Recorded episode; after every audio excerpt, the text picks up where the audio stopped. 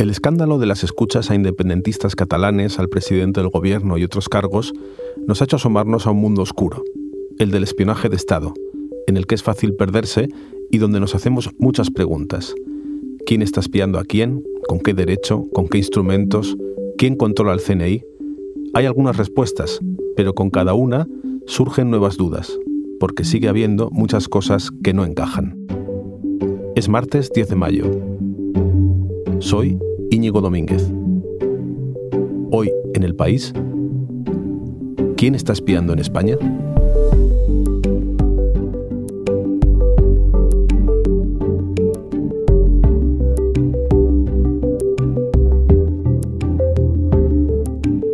Para hablar de esto estoy con Joaquín Gil, que es periodista de la sección de investigación del país. ¿Qué tal Joaquín? ¿Cómo estás?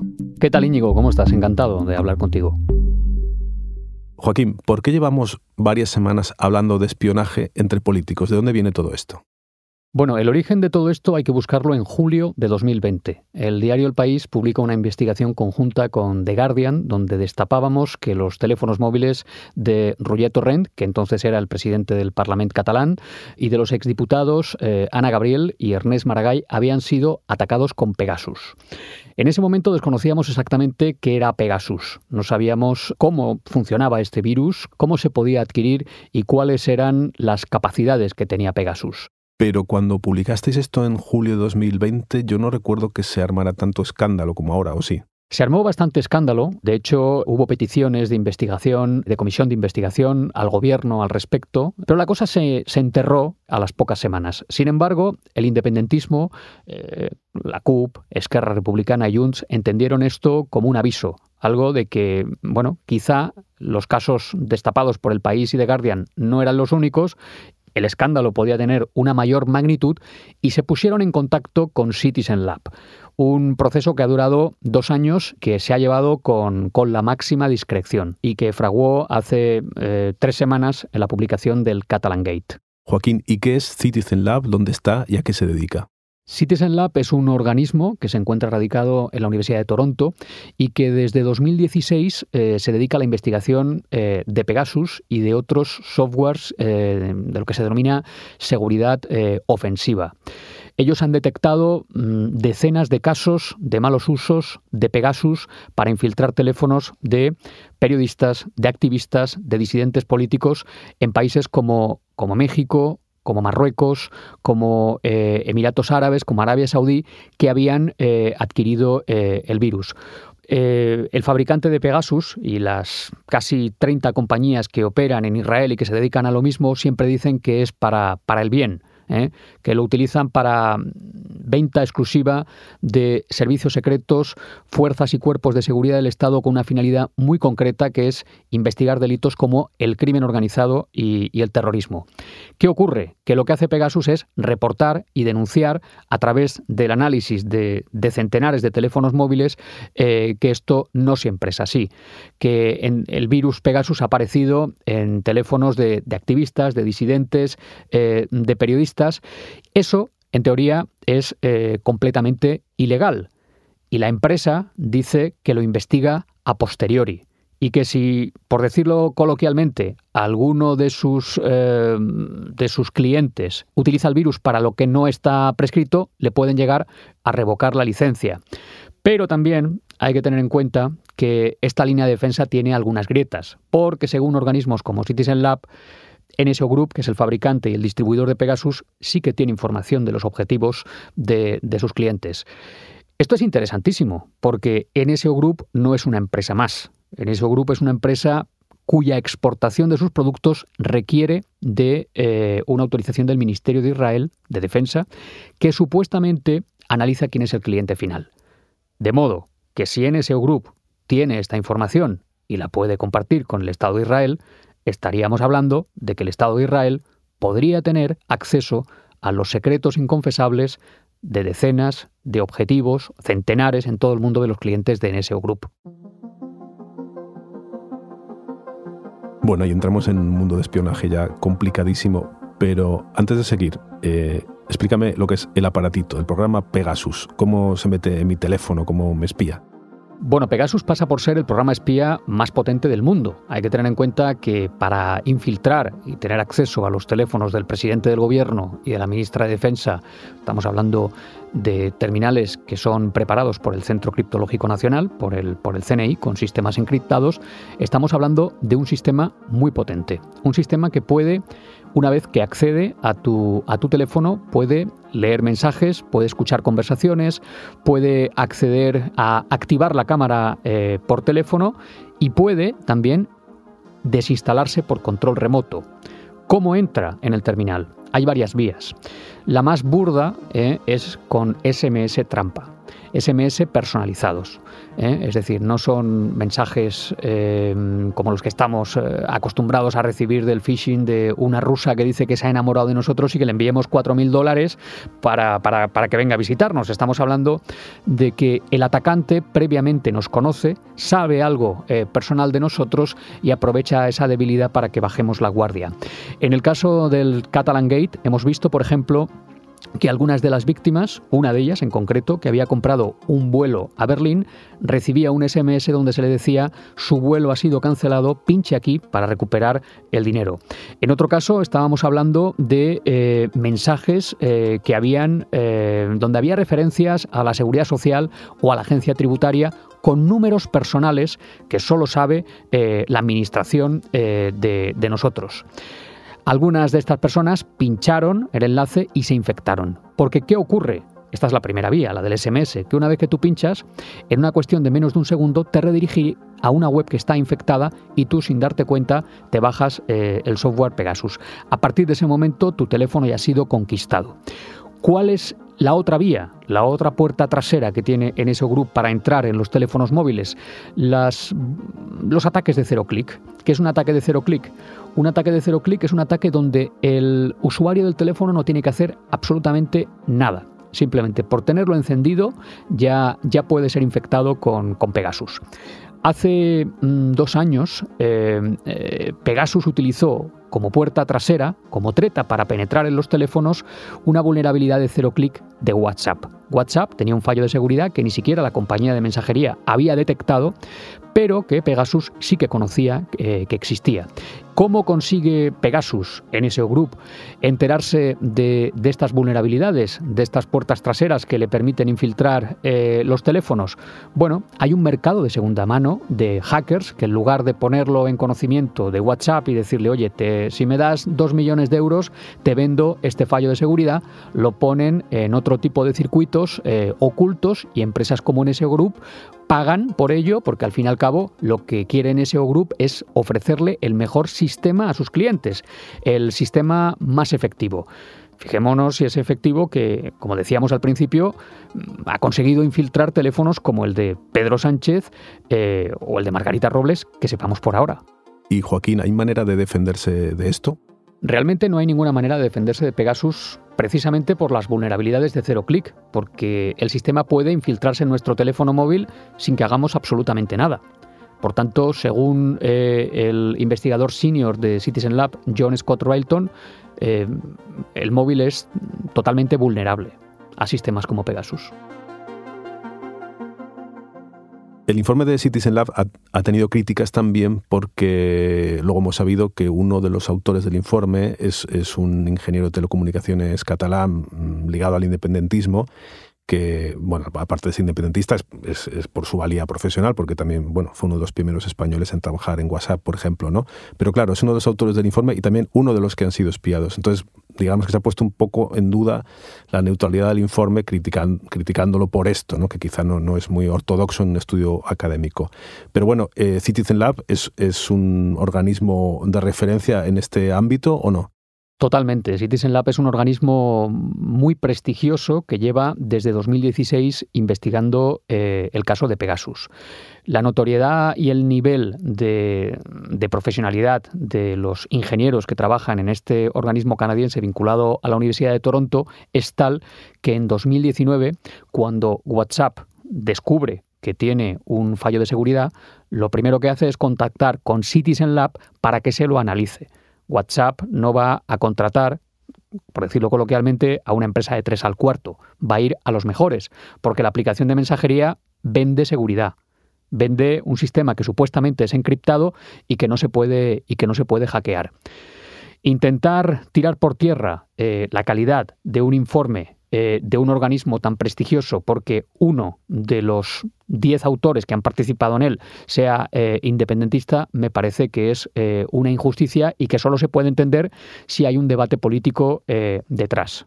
En España estamos obviamente muy pendientes de a quién han espiado aquí, pero en el mundo han espiado con Pegasus a un montón de dirigentes y mandatarios, ¿no?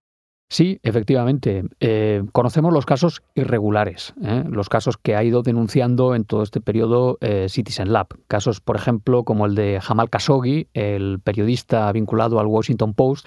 Conocemos el caso, por ejemplo, de Jeff Bezos, el propietario de, Amazon. Conocemos el caso de decenas de periodistas en México y de mm, líderes de la oposición también en México. Hay que recordar que el gobierno de Peña Nieto según una información periodística, llegó a comprar eh, un paquete de 500 infecciones con, Pegasus por 17 millones de, dólares. Eh, conocemos el caso también de, periodistas en Marruecos que han sido muy críticos, como por ejemplo eh, Omar Radi, y conocemos también una lista de posibles objetivos que divulgó el año pasado Forbidden Histories, donde estaba, por ejemplo, Emmanuel Macron. ¿no? Em, la lista es larguísima y conocemos los casos eh, que o bien eh, han sometido su teléfono al análisis forense de Citizen Lab o bien han aparecido en algún leak, en alguna, filtración, eh, como posibles objetivos. Pero mm, la lista, pues evidentemente es muchísimo más larga. Hay que tener en cuenta que exportar Pegasus no es exportar un caramelo ni un juguete, sino que es exportar eh, pues un sistema que requiere una serie de permisos eh, gubernamentales de Israel. Eh, y, en segundo lugar, mm, si tú sumas el gasto de cada infección, porque esto tiene unos costes, uno, de comprar el sistema, dos, el gasto de infección, tres, las actualizaciones, pues a lo mejor cada, cada infección o intento de infección te, cuesta 50.000 dólares, con lo cual no puedes estar ahí desperdiciando los impactos. De todos modos, Joaquín, aunque parezca todo clarísimo y transparente, hay muchas cosas que no encajan, ¿no? Para empezar, ya que Israel se lo venda a países que son enemigos suyos, como Arabia Saudí, es muy extraño. Y luego lo vende a gobiernos que se supone que lo usan para defender el bien y los derechos humanos o el, bien común, pero en realidad no hay manera de saber exactamente para qué lo usan. Efectivamente, la línea de defensa de NSO Group es que ellos no saben quiénes son los objetivos de eh, su sistema, pero esto eh, genera muchas dudas y suena más a una estrategia para blindarse de posibles querellas y demandas eh, por conocer que se está cometiendo un delito y no hacer nada que a una estrategia real. ¿Y en España quién tiene Pegasus? Bueno, y quién está usando Pegasus en España, que también puede haber países extranjeros espiando aquí, ¿no?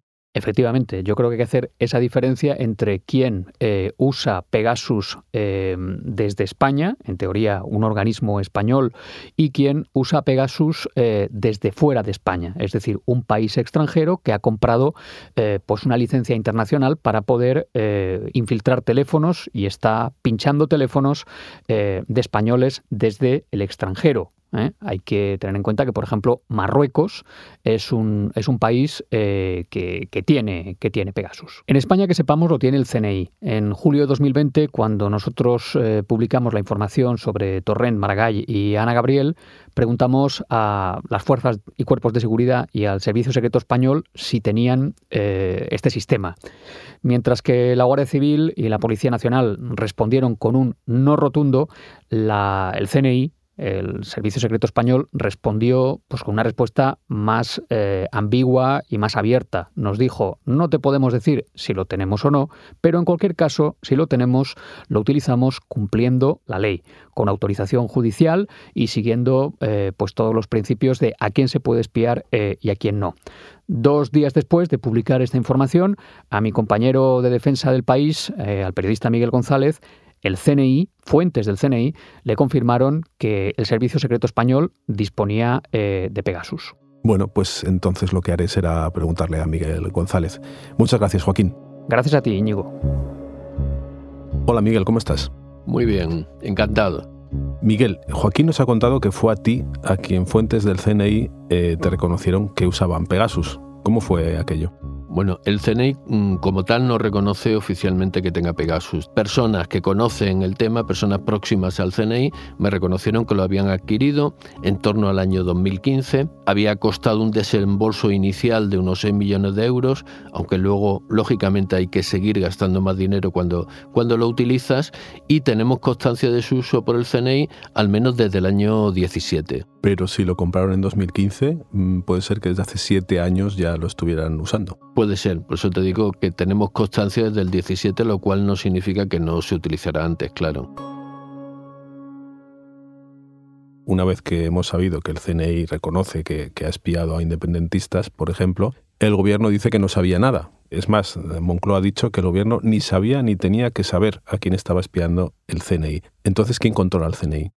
Es una cosa bastante sorprendente, ¿no? Eh, es verdad que, por ejemplo, cuando la policía realiza una investigación, no tiene por qué informar al Ministerio del Interior de a quién está escuchando. Pero claro, es que la investigación judicial, cuando es policía judicial, la dirige el juez. Pero ¿quién dirige la investigación del CNI? ¿no? Eh, el CNI trabaja para el gobierno, no trabaja para el juez, trabaja para facilitar información al gobierno, para que el gobierno pueda tomar sus decisiones. ¿no? Entonces, Entiendo que una cosa es que el CNI no tenga por qué revelarle al gobierno quiénes son, pues por ejemplo, si tiene alguien infiltrado en su época en ETA, ¿no? o en un grupo yihadista, no tiene por qué darle su identidad, pero, hombre, yo entiendo que cuando estás investigando a un cargo público, ¿no? Como puede ser el actual presidente de la Generalitat, lo lógico es que le informes al gobierno de a quién estás escuchando, ¿no? Yo entiendo que solo el CNI en España puede espiar legalmente. ¿Cómo funciona esto? El CNI solamente puede vulnerar derechos fundamentales, es decir, hacer escuchas telefónicas o entradas en domicilio, que también la puede hacer, con autorización del juez. Es un magistrado del Tribunal Supremo que es elegido por el Consejo del Poder Judicial eh, expresamente para cumplir esta función. ¿no? Pero claro, una cosa es que las escuchas sean bajo control judicial y otra cosa es que sean bajo control político. Dicho de otra manera, el CNI no puede dedicarse ni siquiera con autorización judicial a lo que le apetece. El CNI no puede decir voy a investigar la corrupción en el fútbol, que seguro que la hay. El CNI solo se puede dedicar a aquello que el gobierno le manda, siempre y cuando además esté en la competencia que marca la ley. El CNI es como un ejército. Un ejército no se puede dedicar a atacar a quien quiera, ¿no? Sino que tiene que estar a las órdenes del poder político siempre, ¿no? Pero está claro que aquí eh, hay más gente espiando, porque la máxima responsable del CNI ha admitido haber espiado a 18 personas con autorización judicial. Pero eh, el estudio de Citizen Lab ha dicho que Pegasus en España ha espiado al menos a 63 independentistas, es decir, quien los ha espiado. Y luego además el presidente Pedro Sánchez, la ministra de Defensa y otros nombres que van saliendo mm, también parece que han sido espiados. Entonces las cifras no encajan. ¿Quién está espiando aquí? Tenemos por una parte la lista de los 63 de Citizen Lab, eh, de los cuales el CNI reconoce como suyos 18, ¿no? Estos 18 son míos, de los otros no sé nada. Yo creo que puede haber también un margen de error, es decir, puede haber falsos positivos en la lista de Citizen Lab, ¿no? Por ejemplo, para determinar si el presidente del gobierno, la ministra y los demás ministros han sido eh, objeto de esta intrusión, eh, ellos están entregando su móvil y eh, al Centro Criptológico Nacional del CNI y están empleando entre 24 horas mm, con el móvil físicamente en su poder, más luego varios días en hacer un análisis y darle la respuesta. Me da la impresión de que el análisis de Citizen Lab, por, lo que yo he hablado con algunos de los que están en esa lista, no fue, eh, digamos, tan exhaustivo. Entregaron su teléfono durante una hora, se descargó toda una serie de, en fin, de, memorias del teléfono y luego se remitió a, Toronto. Por lo tanto, yo creo que ahí puede haber un margen de falsos positivos, ¿no? Pero luego, eh, el caso del presidente del gobierno y de la, de la ministra de Defensa, todo esto mm, únicamente podemos hablar de indicios, ¿no? El indicio temporal es que ocurre en mayo del 19, cuando hay la intrusión del presidente del gobierno, de la ministra de Defensa, de la ministra de Exteriores. Bueno, pues es el punto culminante de la crisis con Marruecos, la entrada de más de 10.000 inmigrantes eh, en Ceuta de manera irregular, ¿no?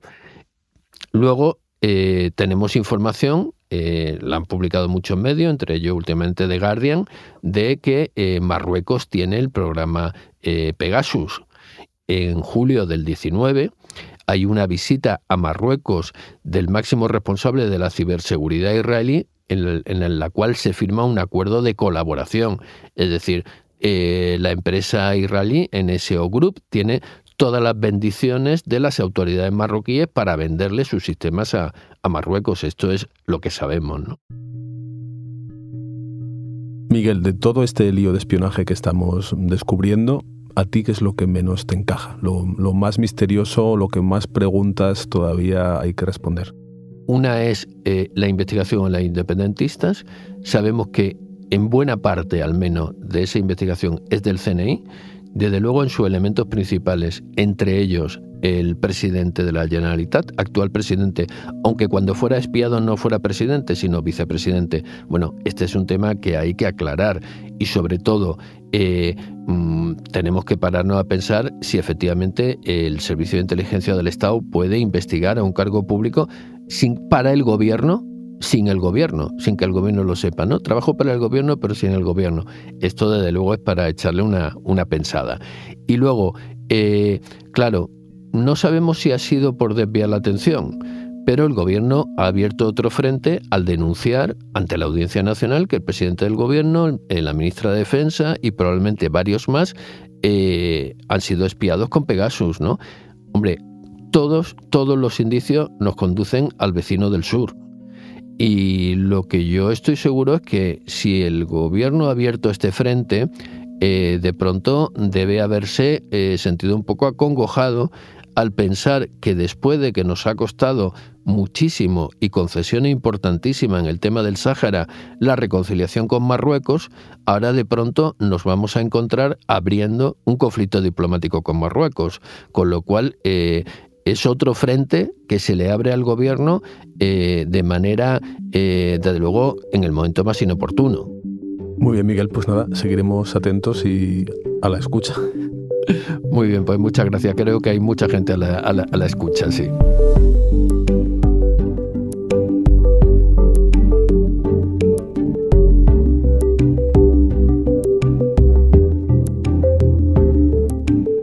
Este episodio lo han realizado José Juan Morales y Bárbara Ayuso. La grabación es de Camilo Iriarte. El diseño de Nicolás Chabertidis. La dirección es de Isabel Cadenas. Yo soy Íñigo Domínguez. Esto ha sido Hoy en el País. De lunes a viernes volvemos con más historias. Gracias por escuchar.